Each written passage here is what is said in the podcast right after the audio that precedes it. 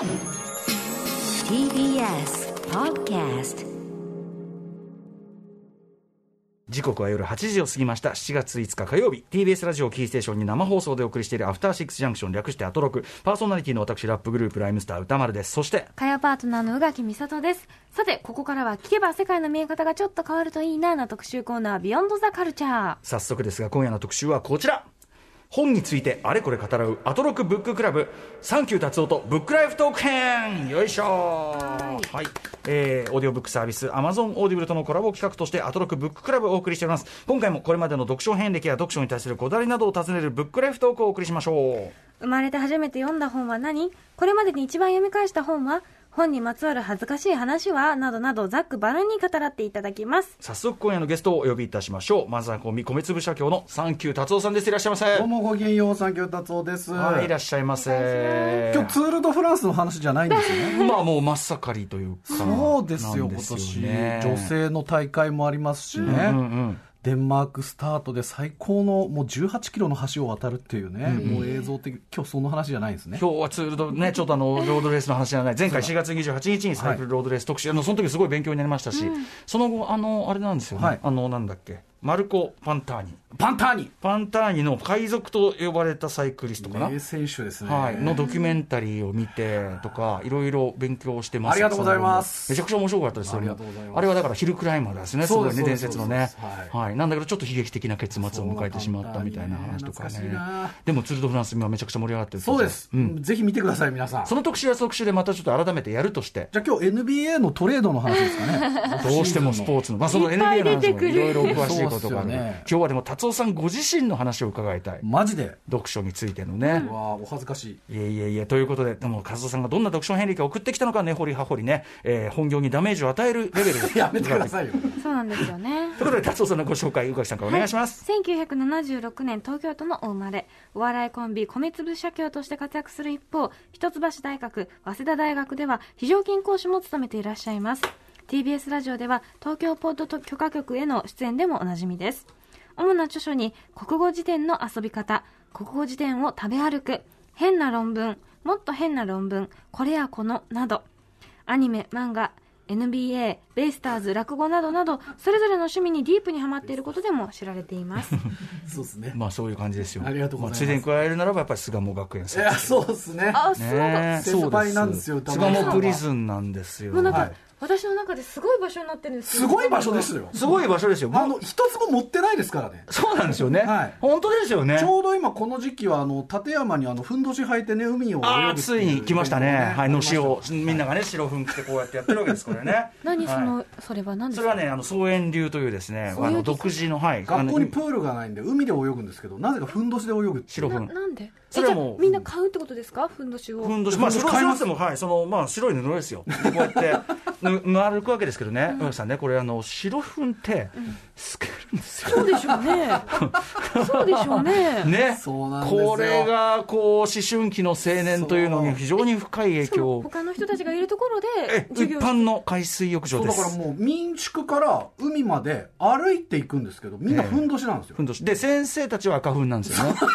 で、で、どうかと思うんだけど。で先生たち赤踏んでで太鼓持ってさあの海その海水浴場に入るときに先生たちはドドドドドって叩きながら普通の海水浴場でしょ？注目しちゃうでしょ。そうそう注目っていうかわーってこうみんな逃げますよそれは。ドドドドドドドって入ってってでそこで俺たちねそうですまずは寝っ転がされてのしのその型をこうやって練習疲れない泳ぎ方っていうの、のしっていう泳ぎ方があるんです要はあの鎧鎧とかをつけてても泳げるって言うんですけど着水、ええ着着衣水泳でも大丈夫みたいな。で、まあ、今度やるんですけど、まあ、これが無様でね、これねんで普通の海水浴場だから、もう普通に女の子指さしてめちゃめちゃわ笑笑わわれるわけ。でも、それもう、などうするかって言ったら、もう遮断だよね。そうですね。心を遮断。はい。うん。なんかでストリートミュージシャンの気持ちわかるみたいな感じですよ。あこうやって恥をかくっていう。だから僕は芸人としてあれやってよかったなって。ああ、確かに。ちょっとね、あれ以上の度胸付けはないもんですもんね。うん。とかさ、あの、ちょ前にさ、あの、東京ポッドの、はい。あの、日比谷でやったイベントのなんか、かあの、トークイベント、僕で出してたやつの、なんか、2011 10年以上前のやつ、はい。あの、書き起こしのやつなんかなんとかみたいなので、久しぶりに読ませていただいて、えその時の話、ま、やっぱりその、そう、巣鴨の話してて、その時思い出したのは、あの、漢文じゃなくて、論語っていう授業なんですよ。論語っていう授業があるんです漢文じゃないですよ。論語なの。あ漢字の中でも論語しかしないそうそう。で、それを白文で、しかもそのなんかね、紙をこう閉じさせられて。まだ半紙を折ってその白文帳っていう筆で書く用のノートを自分で作るっていうところからスタートこうやって閉じるんですよ。なんで？いや、そう、もうそっからがもう論語のあ始まり。のなんでとか聞かないでください ええそう、なんでとかじゃない。で、で、で、その白文こうやってね、論語をその帰り点とかレ点なくはいはい。写して自分で,、はい。で完全暗記するっていう授業があるんです小林勇勇先先生生ね。書き物とか受けるのかなって感じしますちょっとね、これをやってると大変な時間を取ってしまう。やめましょう、巣鴨のプリ話はね。ズン特集になっちゃいます母校です。愛すべき母校という。ことでね。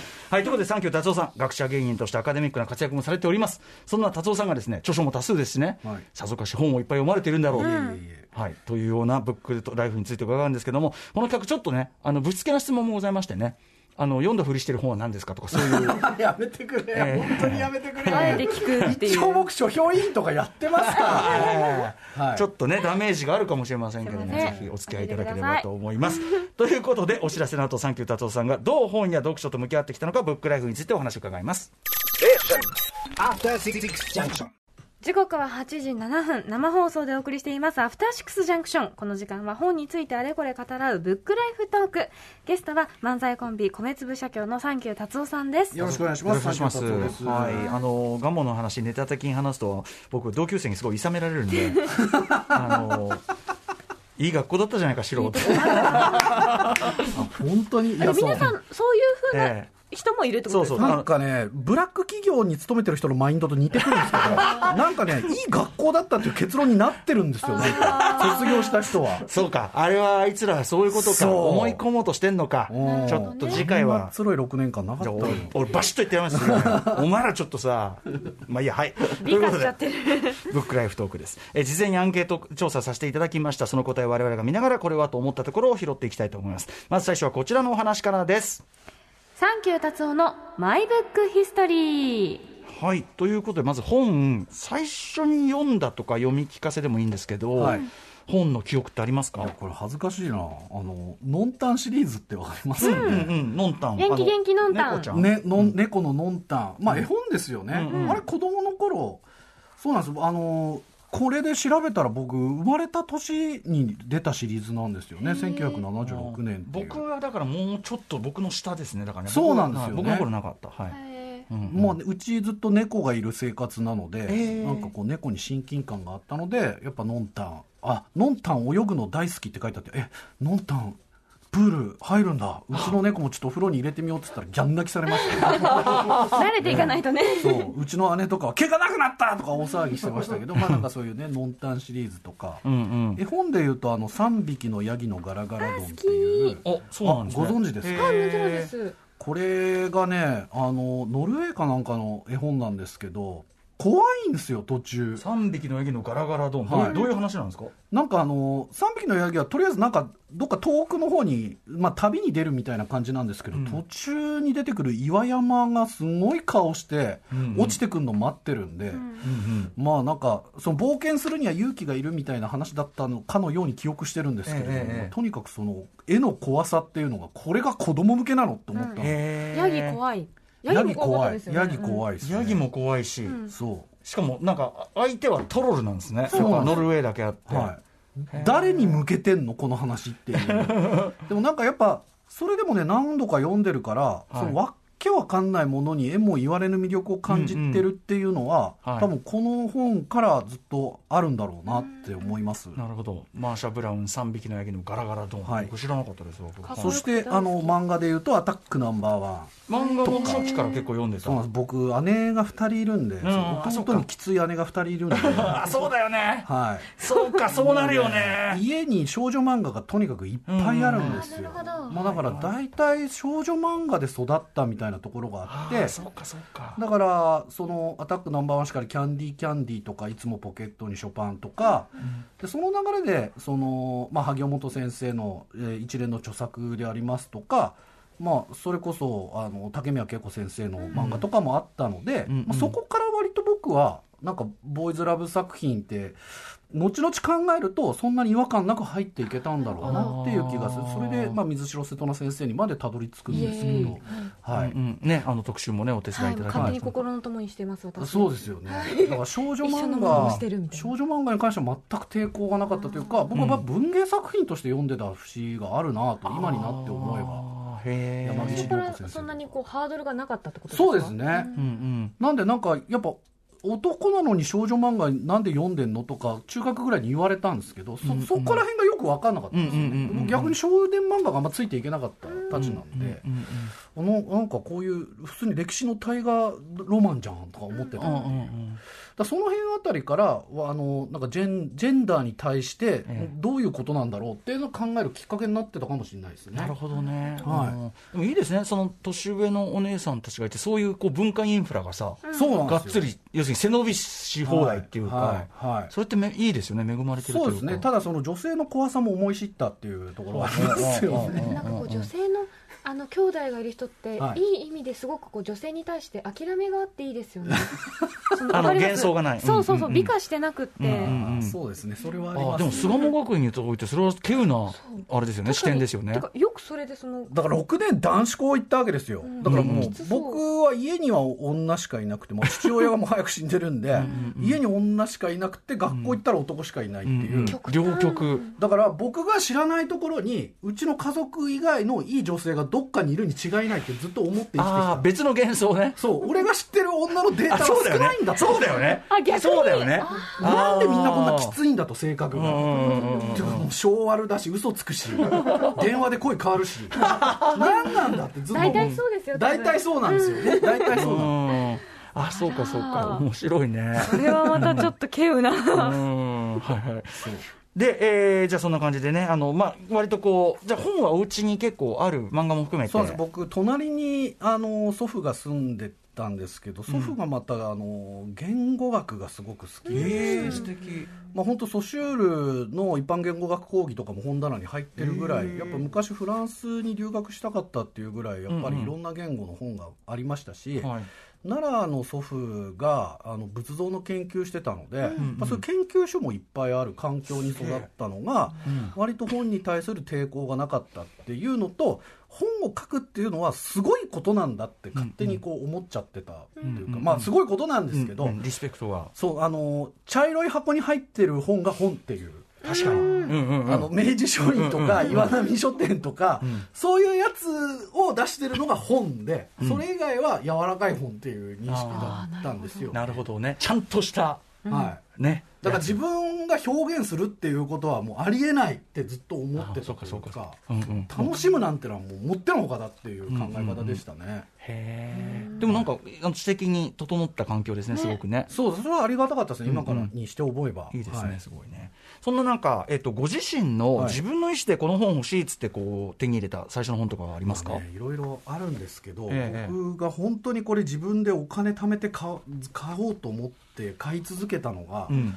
あのオーブン社文庫版のはい。内田百軒の百均円随筆、ちょっと混ぜてない、これが100件、うん。今すでにもうなくなってしまったんですけど僕地元の荻窪の古本屋の,、うん。あの古棚にはい、文庫本なのに1000円超える文庫本だったんですよ、プレミアついてるってことそうなんです。で、当時内田百軒ってまだそんな知名度がなくて、うんうんえオーブン社文庫ってもうなくなってしまった文庫なんですけど、はいはい。それでしか読めなかったんですよ、で旧仮名旧漢字、まあ、これ内田百軒旧仮名旧漢字でしかもう認めないって、まあ、存命中の遺言もあるんですけど、あのなんか小難しい文章なんだけどやたら面白いこと書いてる人がいるなと、この人がどうやら夏目漱石の弟子らしいっていうのを古本屋で立ち読みして、あ立ち読み。えそれ1000円のやつを？そうです、うんうん。これが百均円随筆っていう一番最初の随筆なんですけど、爆笑した覚えがあるんですよ。へ面白いんだ。で僕はその後あの、まあ、ダウンタウンさんとかそれこそ浅草キッドさんとか、あと落語とか直撃するんですけど、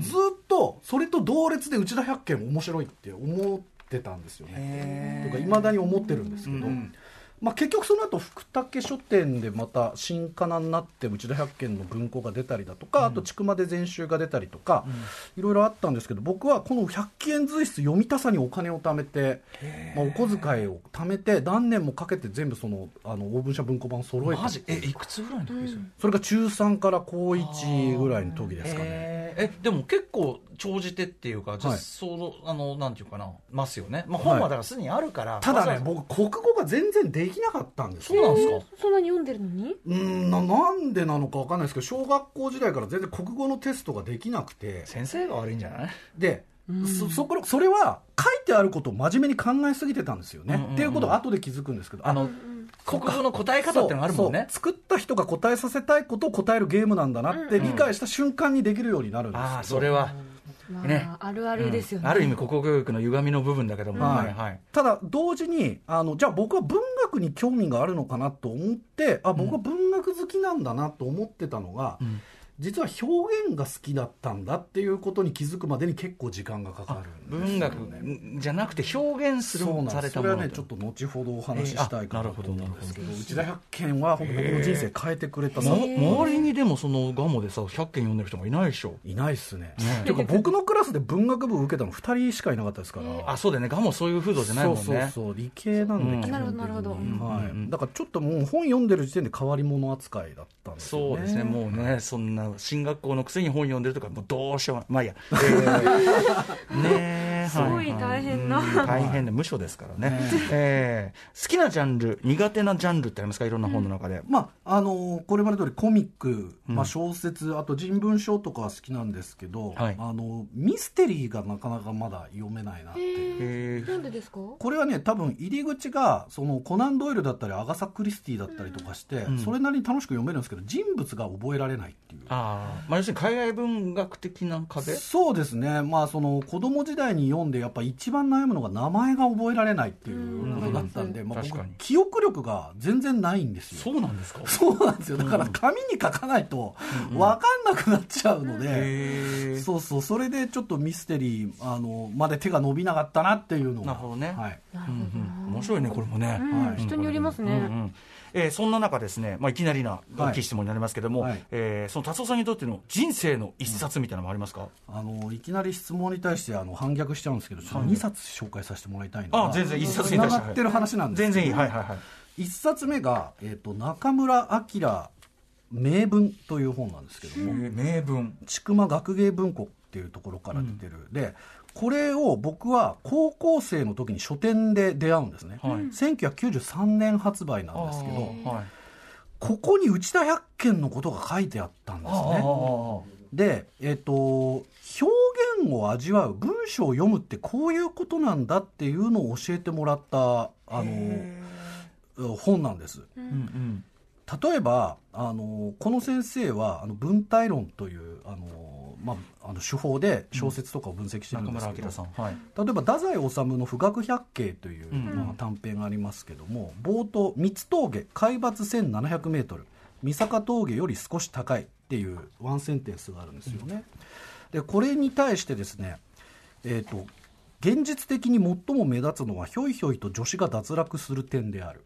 うん。えーこれは文章のいわば民謡的で雑談的な印象と無関係とは思えない三つ峠海抜1700メートル丸、えーまるで旅行案内のような文だ、うんうんうんが三つ峠の後に助詞を入れて完結した形の文に直そうとすると意外に厄介なことに気づく、三つ峠は海抜1700メートルある。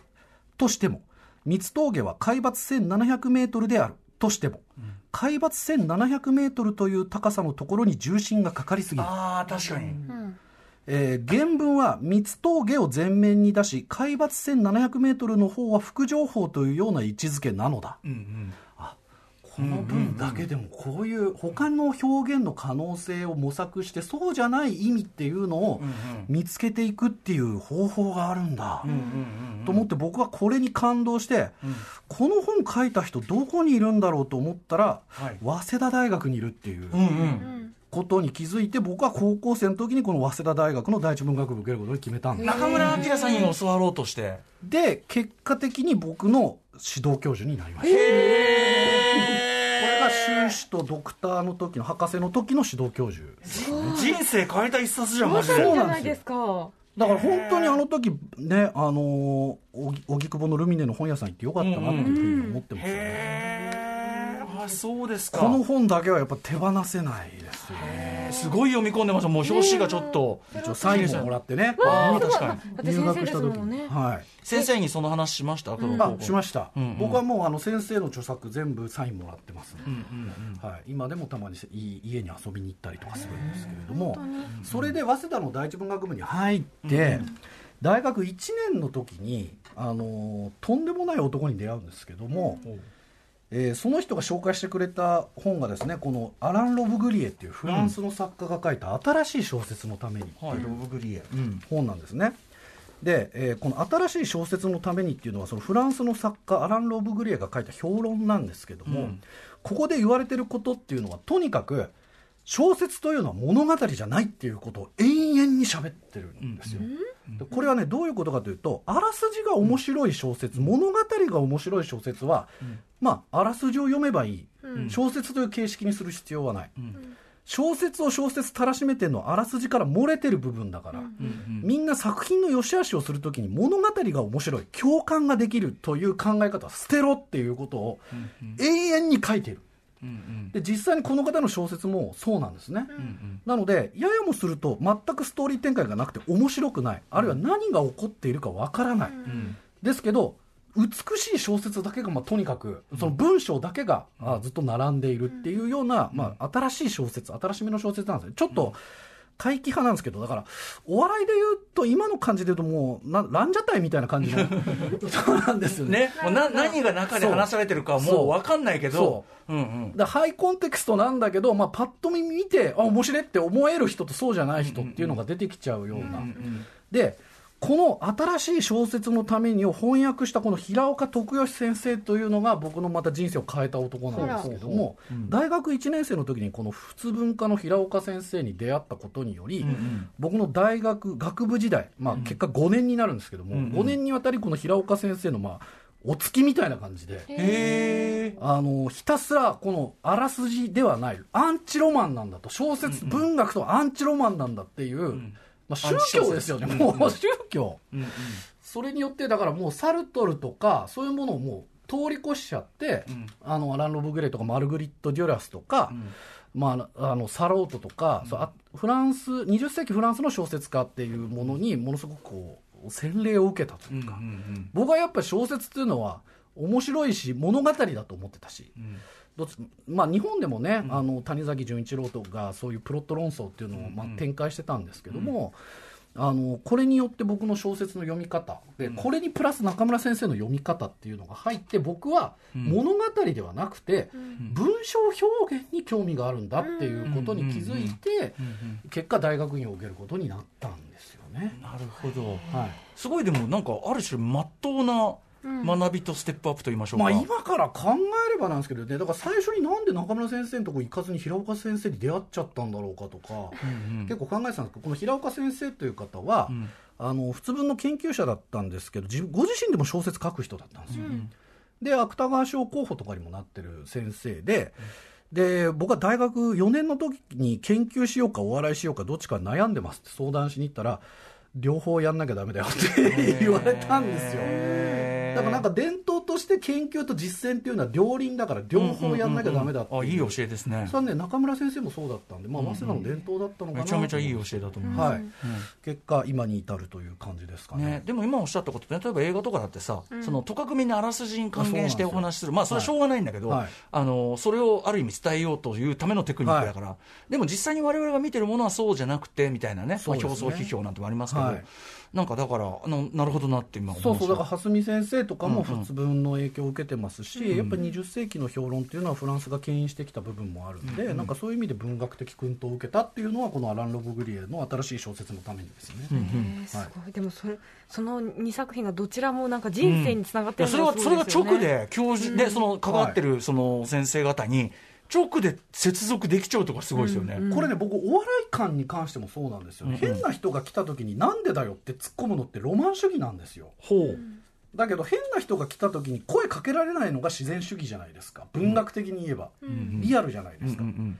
だからどっちかっていうと思いっきりボケてなんでだよって頭叩いて突っ込むってファンタジー、うんうんうん。それもロマン主義なんまあですよ、形式ですからね。うん。いやそうじゃなくってもうちょっと自然な会話っぽい漫才があってもいいんじゃないのっていうことで、割とこの自然主義の,、ま、あのお笑いさんたちっていうのを、まあ、自分でも考えてるしなんか評価しがちですね、うんうん僕はね。なるほどね。とかさっきのランジャタイさんみたいに、はい。もう話されてる内実はなんだかわかんないけど、そうそうそうそう。しずる感だけでも持っていくっていんんんう。そうだからお笑いでいうとねおぎやはぎさんとかねポイズンガールバンドさんとかは自然主義みたいな感じ。で、まあ、オズワルドとかもそうですけど、自然主義な感じっていうのがもっと評価されてもいいのにってこの文学感からするとうんうんうん。そう思うう、なるああほど面白い。そういうお笑い表も当然あるわけですね、その基準でね、ああでもそういう人増えてる気もしますけどね。そうですね。昔だったらさなんかすごいすごい異端だったのが結構テレビでも見るそうそう、ぐらいになってる。昔はゾウさんのポットとかさ。そうなんです、ゾウさんのポットとか、まさにそうなんですよ、これはもう、あのヌーボーロマンというかね、新しい小説みたいなの感じもありましたし、まあ、おぎやはぎさんとかも m 1初年度って、すごい大阪で叩かれたりとかしましたけあそうなんだ。ど、あれってやっぱ自然主義だったから異端っていうふうに見られちゃいましたけど、そういう異端の人たちの戦いっていうのを僕はずっと見続けてるよっていうメッセージし続けてます。めっちゃ面白い。はい。ありがとうございます。そう、我々まで行って最高。はい。ということで、中村明さん、名文とアランド・ブグリエの新しい小説のために2冊を、まあ、まあ、でもこれは明らかに人生を変えた2冊、はい、はいそうですね。えー教えていただきました。さらにですね、えー、サンキュー達夫さんにこんな話を伺っていきましょう。サンキュー達夫読書にまつわるあれこれ編はい。今度はですね、はいまあ、読書をもうちょっとが側と言いましょうか。はいはい。えー、あれなんですけど行為についてってこと行為、ですよねそう、読書を読むということね。本を読むということそのものについてなんですけど、はい電子書籍ってどうでしょうか？あ、あのー僕は情報は電子書籍で得て、んあのー味わう時は紙の本ですね。これってそのつまり本によるということ、そうです。内容によります。実用書とかは電子書籍で小説とか短歌とか、まあ、そういうものは紙ですね、へえ、なるほど。まあ、あと再読するもの。うんうん。人に貸したいもの、まあ、データで貸すっていうのもありだと思うんですけど実際紙で持っといた方が貸しやすい持ってきやすいっていうのもあるし、まあ、なんかそういう意味では紙電子両方ですね、うん。まあ、まさに使い分けているとはい。かいう感じなんですね、はい。本を読むスピードってどうですか？早い方遅い方あのーめちゃくちゃ遅いです。ええ意外。どのぐらい遅遅いんでか読ですすだからさっきのあの太宰の例みたいに、あのなぜここに点を打ったのかとかああ。なぜここの助詞が抜けてるのかとかそっかそっか。あれ今視点が変わったなとかそういうことを気にしながら読んじゃうんで小説は特に遅いんですよね、味わい尽くしてる、ね、そうだからこれよくそのうちの中村先生もよく用例に引くんですけど、例えば横光リーチっていうねあのし作家がいるんですけど「頭並びに腹」っていうまたアバンギャルドなタイトルの小説なんですけどね、冒頭ですよ、真昼である。特別急行列車は満員のまま全速力で駆け抜けていた。次ですね沿線の衝撃は石のように黙殺されたっていう文があるんですよね、もうここで我々はもうあの驚愕ですよ。もう立ち止まっちゃう。あの電車のスピードが速いのを表現するときに、えっと、主語を何をな主語に何を立てるかというときにこの場合沿線の衝撃駅に視点を置いて、石のように黙殺されたっていうふうに、あの定点のカメラをそこに置いて、バーってあの走っていく電車のスピードを表現する。これ普通の作家だとはい。やっぱ俯瞰にカメラを置いて電車がどういう道筋をたどったかとかを描写しがちですし例えば時速何キロとかって言っちゃったりとかするんですけど、あとせいぜい車内からのこうそうですよね。風景の移り変わりだとか。早く過ぎていったみはいたい。な、はい、ですけどこれ定点沿線の衝撃を視点にした無生物主主語の文っていうのは日本にない文化なんで、そうなんですよ。日本の古典文学あそう。と無生物主語はあんまないんですよね。えー無。生物その私とかあなたとか彼らとかっていうもの以外の,、ん。その人間ではないものを主語に立てるっていう習慣がなかったんで、新しい表現の試みとしてこういう文章ができた時代があったんですよね。逆に非日本語圏例えば英語圏とかであればちょいちょい出てくる表現。そうですね、はいでこういったことを考えながら読む。でまたその視点の変更とか比喩表現どういうところに工夫してるのかとか、主語が何か。これはもうね文法のこととも関わってくるんで日本語全般を考えないといけないんですけど、まあやっぱ研究視点で読んじゃうんでめちゃめちゃ遅くなっちゃうんですよ、ね。そうかそうか解釈解釈しながらみたいな、はいはい、テイスティングしまくって読んでるっていう感じですね。なるほめちゃめちゃ時間かかっちゃいます。そのこれは研究するぞっていう視点だからそうじゃなくて常にそうなっちゃういや、えっと実用書は情報を入れるだけなので、うんうんそこまで、まあ新書とかで、はい。まあ、この件パッパと勉強すっかみたいなやつはポンポンポンポンと、はい。うんうん。ただ小説は特に時間かかっちゃいますね、まあ、さっきのね論で言ったらそうじゃないと読んだことにならないってことでそういうすよねことですね、うん、把握してもしょうがないっていうかね。だからもうこれはアニメ見るときコマ送りで作画チェックするのと同じような感じだと思ってくださいはい。そうかそうか、はい。うん、はいはい。ということでまあじゃあ意外と遅いと、はい。まあまあものによるということですけどそうねですね。本を読むこうセッティングと言いましょうか、はい。本を読む場所って決まってますか？これもう電車です。電車。電車が一番いいですね。わかる気ませんな。移動時間電車が一番いいです、うん。あの時間を無駄にしてない感もありますし。ホームホーム。そうです。もうあのベンチで待ってる時立ってる時でもいいし、まあ、移動中でもいいんですけど、んうん。座りながらでもね、はい。まあ、ベストはあの新幹線新幹線。または湘南新宿ラインのグリーン席、ほうほうえーはいはい。でリクライニングを少しだけ倒して読む姿勢がベストです、もう細かいな、うん、えこれな最高。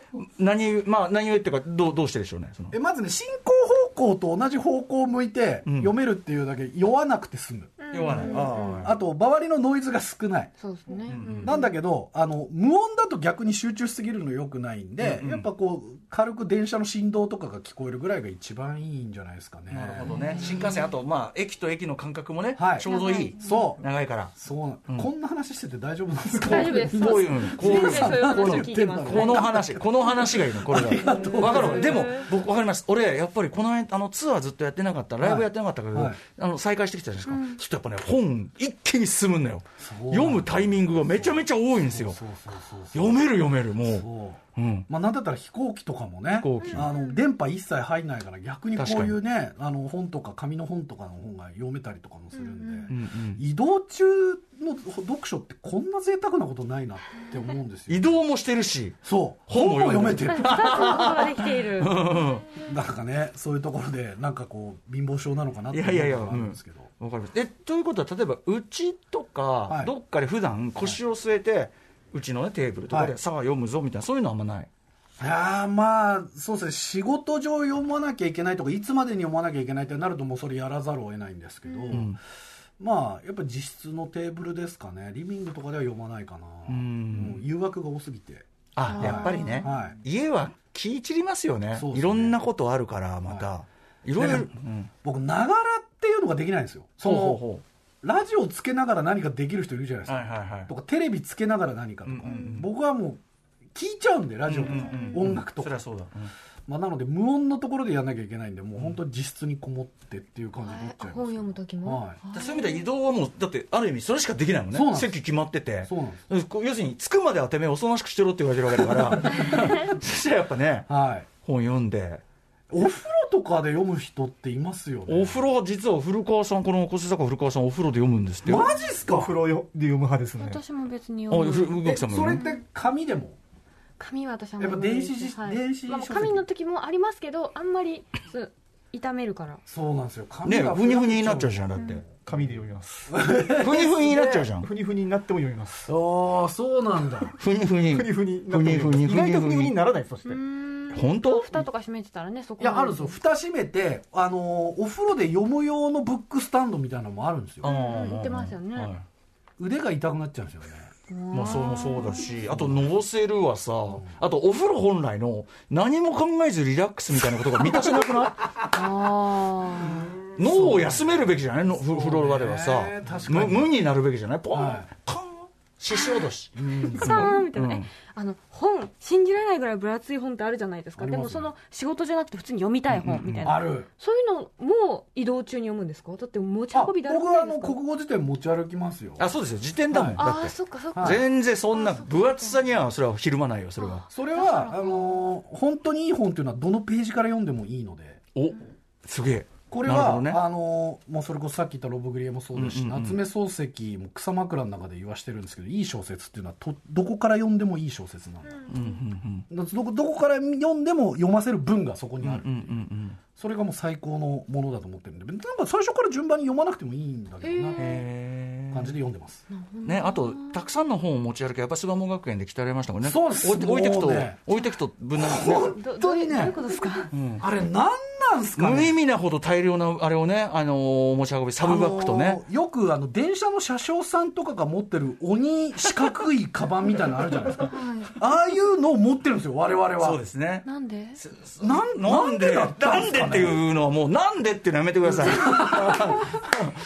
そう置き弁ができなくて常に持ち歩いてるってそうですね。ことですかそうですね。で、ただ、全部持ち歩くのはかったるいから、こう、二重底とかにして、ロッカーを、あの、バレないようにして、こう、しまったりとかはしてましたけどね。抜き打ちテスト、あの、検査とかあるけど。カバン潰すと怒られるんですよ先生に。そうですね。その犬伏先生っていう先生に。ええあの怒られる。入り口でいい先生ですけどね、ええ入り口で。名指しで犬伏先生は犬伏先生はいい先生そうでですまあその話はいいか、はい。まあ、それで足腰もなんか荷物を持ち運ぶことに抵抗がない？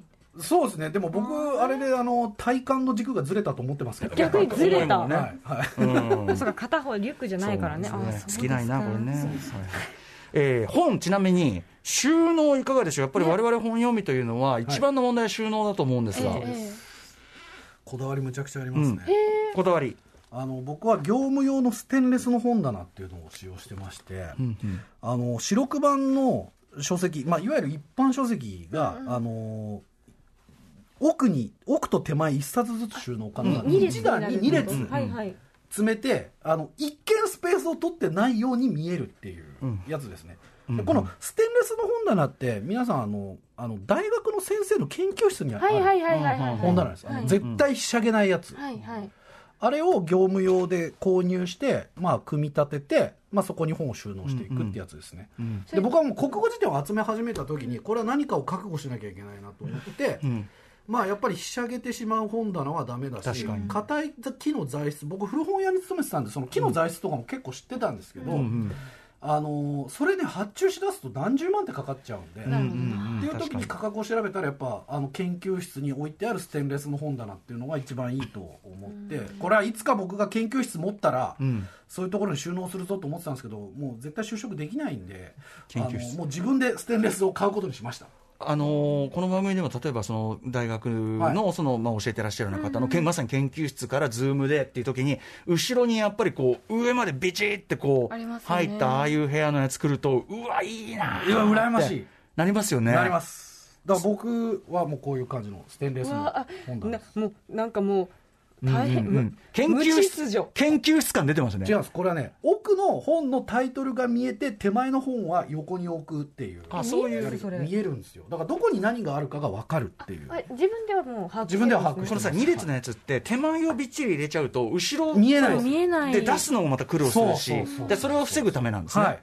なるほどなるほど。なんで奥と手前から両方から取れるようにあの棚を配置してる業務用のやつを4つ買って、まあ、裏側にも入れるそうですちなみに収納しきれてるんですか？できないですね。まあそうですそこですよね。できてる人ってあんまりいないんですよねそこなんですすよそこなんですよ。そうですえできどうしてんですか？できないやつ。えっ、とまずあのー実家とあとトランクルーム。あうあ、ん。そこですね、うん。うんもうそれしかないですね。トランクルームなんか行っちゃったらもうまずそう見たりします？あ見に行かないですけどね、うん。でもやっぱりこれ資料ですから、まあね。いつかね。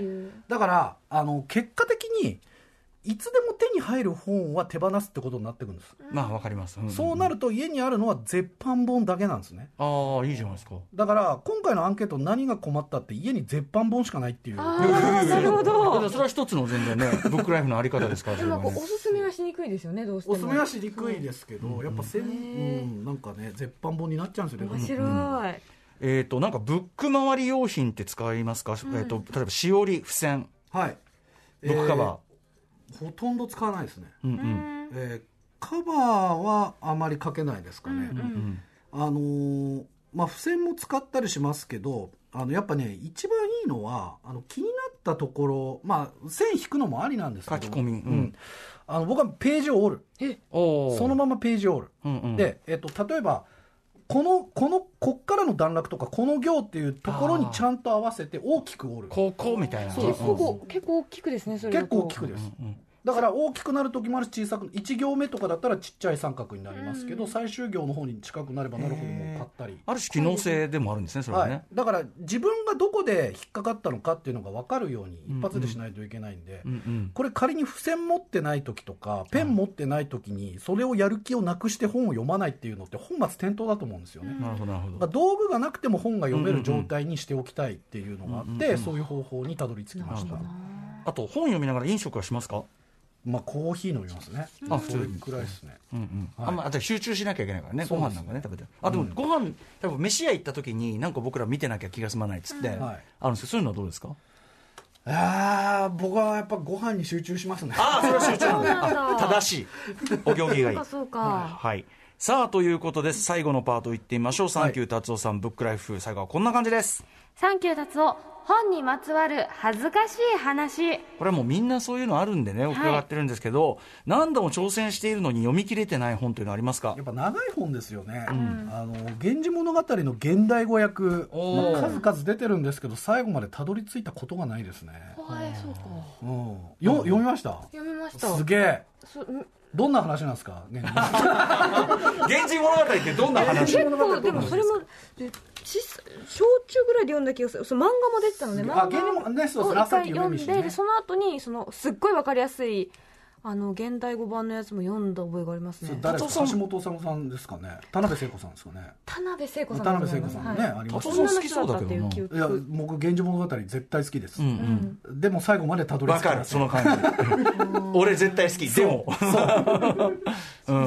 面白いな。はい。であと失われた時を求めてね、プルースト。そう、しょうがこれないっすよ。はねまあね。みんな言います、でもねこれ「源氏物語」より読みやすいですよ。あ、え、プルストのが？はい。あ、でもさ、それこそさ、あの、おあらすじじゃなくても、なんていうの、味わうっていうかさ、長いだけで。そう。これはねあのフランスの小説読み慣れてればめちゃくちゃ気持ちいい文なんですよ。なるほど、であの現在刊行中のですね公文社古典新訳文庫っていうところで、たあの高藤博美先生というね、はい。まあ、このほど明治大学て定年であの退職なさった先生が、ずーっと今あの漢訳に挑んでるんですよね。でこれ何が面白いって注釈がめちゃくちゃ面白いんですよ。うんうんうん。今日もねちょっと考えたんです。あの注釈が面白い本ベスト3っていうのをあいいね。か考えようとしたんですけど、はいはい。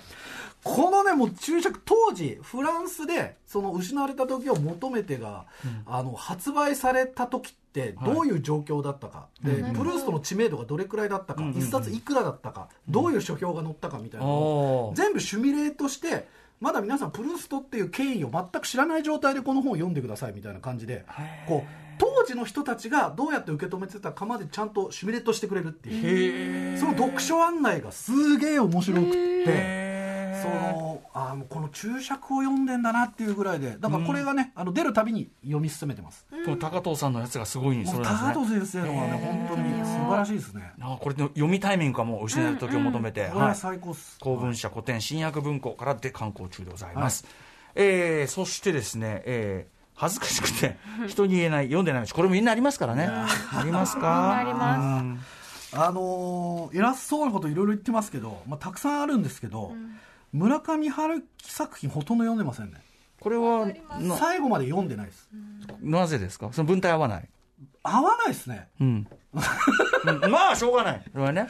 お口に合わない。ごめんもう途中で気持ち悪くなっちゃうんですよね、なん何を読まされてるんだろうっていう気持ちになっちゃうう。もう多くの人を敵に回しました、いや好き嫌いがそ分かりそれはますよね。それはまあね。それはそういう方もそういう方も全然いても当然、だってはっきりあれだけの世界があるんだからそれは。むしろそう。だからこれはあのお笑いで言えば芸人としての腕は認めるが、うんうん。僕は同調できないっていうのと同じ感じ、面白いって言ってる人がいるのは分かるよっていう,、うんうんうん。でも最後までたどり着けない。それはねそういう人もいまなんでこんな弁解しなきゃいけないの？いやいやいや。いやあ私もなんか最近のやつ全然読んでない。です昔のやつは読まなきゃと思って読んだんですけど私これ多分何回か言ってます、はい。昔のものは読んでるんですけど。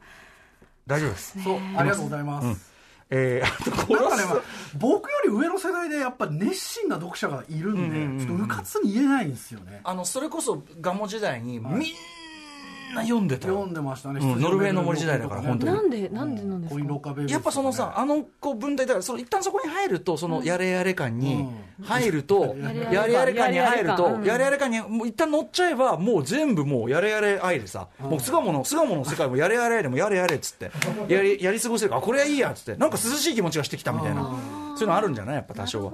あとさ、その、ノルウェーの森読みながら、うわー、こういう恋愛で傷ついてみて、恋愛という何か美味しそうなもの、い何やあの。恋愛をのの成就が羨ましいのを超えて、恋愛の成就を超えて、あの心底傷つくこの息、なうん、もうファだから俺たちにとってはもう SF だから、ただの、そうなんあです。失ってみたい。そう。指輪物語だから、あれもう、指輪物語ですよね。はい、失礼しました。えー、そうかそうかあと次の質問ひどいんですよ。見せる用の本ってありますか？これひどいです、本ひ。どい質問。まあ僕は、あの、日本国語大辞典。おうおうだって辞典だったら。はい。まあで、日国は、あの、ちょっと、通読できないですね。まあ14巻あるんで。な、そうか、いっぱいあんだ。はい。まあこれはもう威圧みたいなところですかね。やっぱりそのとりあえず並べるみたいな、やっぱりその辞典といってね、その達夫さんつって家にドーンってあってると、あ、説得力って感じあるもんね。まああの、日本語の先生の研究室には必ずあるんですけども、絶対あれみんな見せるようだよなと思ってます。まあ、はい通読するもんでもね、本来はない。どどういう研究で使うのかなこれは、あのー最後の砦なんですよ。日本語で何か調べるときに、うんうんもう日本語の研究者のもう本当トップトップたちが、ん。あの結集している時点なので、50万項目100万用例っていう、うんうんなんで有史以来その言葉がどういうつどの文献でどういう使われ方してたかが全部まとめられてって読み物としてすごく面白いんですけどさすがに読んじゃいられねえっていうやつ通です、読はね。はい。うん。ぶ武器になりそうですものねそうですね。ちょっとしたやっぱり狂気ですよね、はいうん。使使うこともあるわけですもんね、ね。使うこともあります、うんうん。はいでそうびっくりした。読むってことね。この中村明先あ、生違うじゃないびっくりしちゃった。そんなの、ジョン・ビックの、ジョン・ビック3じゃないですか。はい。うん。この中村明先生がね国語辞典の編纂もおなさってたので、それで僕国語辞典にはまってったっていうのが経緯ですね、はいあと小林良全集ですよ。小林秀夫選手小。林良選手あるとかっこいいじゃないですか。モテそうじゃないこれはですかか、これはかましいですね。こ。れかましいです全集系はやっぱりかっこいい。並んでると。あとやっぱ小林秀夫ってことですそうよね。そういうことです、うん全集何人か持ってますけど、やっぱ小林良全集だけは手つけてないですから、ね、手つけてない。逆になんで。あすごい。そえーその他本にまつわる恥ずかしいエピソードなどありますでしょうか？あのーヤフオクで、とある国語辞典、まあもう絶版なんでね、ありとあらゆる手を尽くして探すわけですよ、ではいはい。な第何版がないなとか、ずっとそれで検索して、あのいざ落札して購入したんですけど、え出品者があの許可局員でですあのね、東京ポッドのはいリスナー、はいリス。ナーであの達夫さんですよねって言われたっていう。なんでバレたんですか？なんまあでも辞書を買ってる達夫さんっていうことでバレちゃったんだろうなって 達夫さんじゃしょうがない。ですね、それはね。まあ本名なんで辰年の巣で達夫なんで僕。しょうがないですね、それはね。バレたか。まあでも逆にバレて何一つ売るまあね、ことは個人情報と自宅の住所がそうそうですよ。ん場所バレちゃうじゃんと思ってはいそれはでもきゅね、それは局員はさすがにねす、大丈夫です。ちゃんとしてると思うんで。そうめん買ってくれると思うんで、ああ、そうめんね、ようもらってます。ごはい。さらに、えー書評委員やっていたので、まあ、今もね月1であの書評やってるんですけど、購入して読んもう自分で買って、ん読んでた本があの後日検本されてくるっていう例が。たまにありますね。けたまにあるんですよ、うんでこれ同じ本何冊あってもなっていう、うんうん。あのそれこそね国語辞典と違ってすり違いで何か大きな違いがあるかとかってなるとそうでもないんで、これはもうさっきも言ったように収納場所に非常に困る。ってね言った時にまああのもうこれはもう致し方なしと、ええ。これは別の方にも読んでいただきたいしとはいはい。いうことで売りに出したんですよね。うん、ある意味ね、それは旅してもらってね。はい。うん。循環はい、なんでそれを買った人からですね「あのサンキュー達夫が憲法を売ってた」ってツイートされたことがありますね。なんでバレたの？までた多分なんかへ出版社の人が気を利かしてあの、はい。そうなんかね書いてたのを僕が見落としてたらしいんですよ。なんか、ああの、ーご承覧くださいみたいなのがこう入ってて、はいなのであのこの場を借りて言いますが皆さん検本しないでください 僕は書評する自分で買いますからそうだよ。あ、検本しないでください逆に？ね自腹でやって売るから。ります、うんうん。売ります検本されてもそうだよはいだかねら。その問題ありますよね溜まっていってしまうツイートしないでくださいよ。いやもう質問しないでくれよこれ 大変な質問がいけないよね。大変なことはい、ありがとうございます。ということで最後の質問で解放となります。ありがとうございます。えー監禁されてたんだ俺。はい、サンキュー達夫さん、えーにとってですね読書とは何でしょうか？これはねもう自分を知る作業です。自分を知る、自分が何に興味があってどういうものにグッと来ているのかその時の自分が。それが分かる。うんうん。だから自分にとってはそのお笑いのネタを見るようにあその切り口あったかとかそういう手があったかって悔しい思いをする作業もまあ同時にあるんですけど、あ自分はこういうことやりたかったんだなこういうことに興味があるんだなっていうことが分かるんでもう鏡です、そのお笑いの方に当然そのフィードバックいっぱいされてるわけですよね、まあ、いっぱいはしてないですけどいっぱいというかそのまあ直じゃないんですよ、はいはい。それはもう考え方。はい、考え方とかはフィードバックされてます、うん。はい。さっきのお笑い論一つ取ってみてもね短い時間でしたけど、おおそうだと思って、そうだからもうん。う構成とかどうでもいいんですよね僕。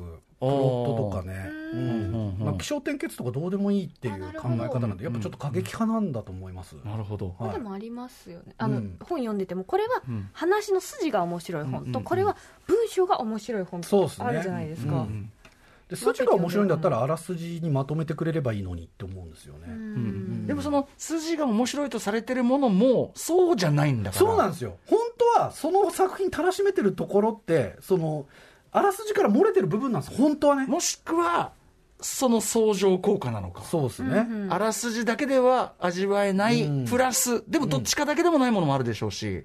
そうそうだからねなんていうのかなその肉がメインディッシュじゃないっていうことなんですよ、お肉を美味しく食べるためにこのソース作りましたっていう。でも実はそのソースとお肉のバランスなんですよ、ただみんなお肉が美味しかったって言ってるだけなんで料理してる腕があるじゃんちゃんと。確かに。肉の話ばっかしてるけど。そうそうそうそうそう,、んんんん A4 だったらいいのっていうそういうことじゃないの、確かに、はい、うんうんっていう話ですありがとうございました。ということで、タツオさんね、たっぷりお話伺ってまいりましたが、はい今日はまだまだ実はお付き合いいただきます。そうなんです。サンキュータツオさんからおすすめの本を伺う Amazon オーディブルの限定番組、 After Six Junction presents アトロクブッククラブ。この後、日本語や言葉の面白さがわかる本というテーマで収録して、再来週に配信スタートとなります。それに先駆けまして、来週7月12日火曜日夜9時からは、本日お送りしましたサンキュー達夫さんのブックライフトークがお届けになるということですね。こちらの番組は Amazon Audible に登録すると聞くことができます。初登録から30日間は無料。その後は月額1500円です。12万以上のオーディオブックが聞き放題となります。ぜひ登録お願いします。はい。ということで、最後に達夫さんからお知らせことなどありますでしょうか？まあ、今あの、ツール・ド・フランスやってるんで、ね、ぜひ皆さん見ていただきたいなっていうのとね、NBA、やっぱ今年ケビン・デュラントのね、その移籍があるのかどうかっていうのを僕、毎朝ドキドキしながら情報待ってますから、やっぱそのケビン・デュラントの動向っていうのもまあ注意していただきたいのと、まあ、あと東京ポット許可局でそうめんそうめんね。ええ。僕らそうめん業者に完全に振っちゃったんで、そうそうめん屋として今日来てますから。そうめん業者で振っちゃって、美味しい。でも聞くためにうまいんだろうなと思って。いや、あれすごいうまいんですよ。うんうんうん。あ信じられないから、僕、最初、そうめん否定派だったんで。え、マジで僕がそうめんわからないのっていうのを許可局で喋ってからこのそうめんはいはいそうめんがねちょっとあの来てるんで。ちょっとあのそうめん よかったら召し上がってください夏にぴったりですね。ということで、タツオさん、まああのえっと、オーディブルの方ですね、収録も今後、あのこの後もお付き合いいただきます、はいよろしくお願いします。えーということで、本日、アトロクブッククラブブックライフトーク編、えー、サンキュータツオさんでお送りしました。タツオさん、ありがとうございました。ありがとうございます After Six Junction.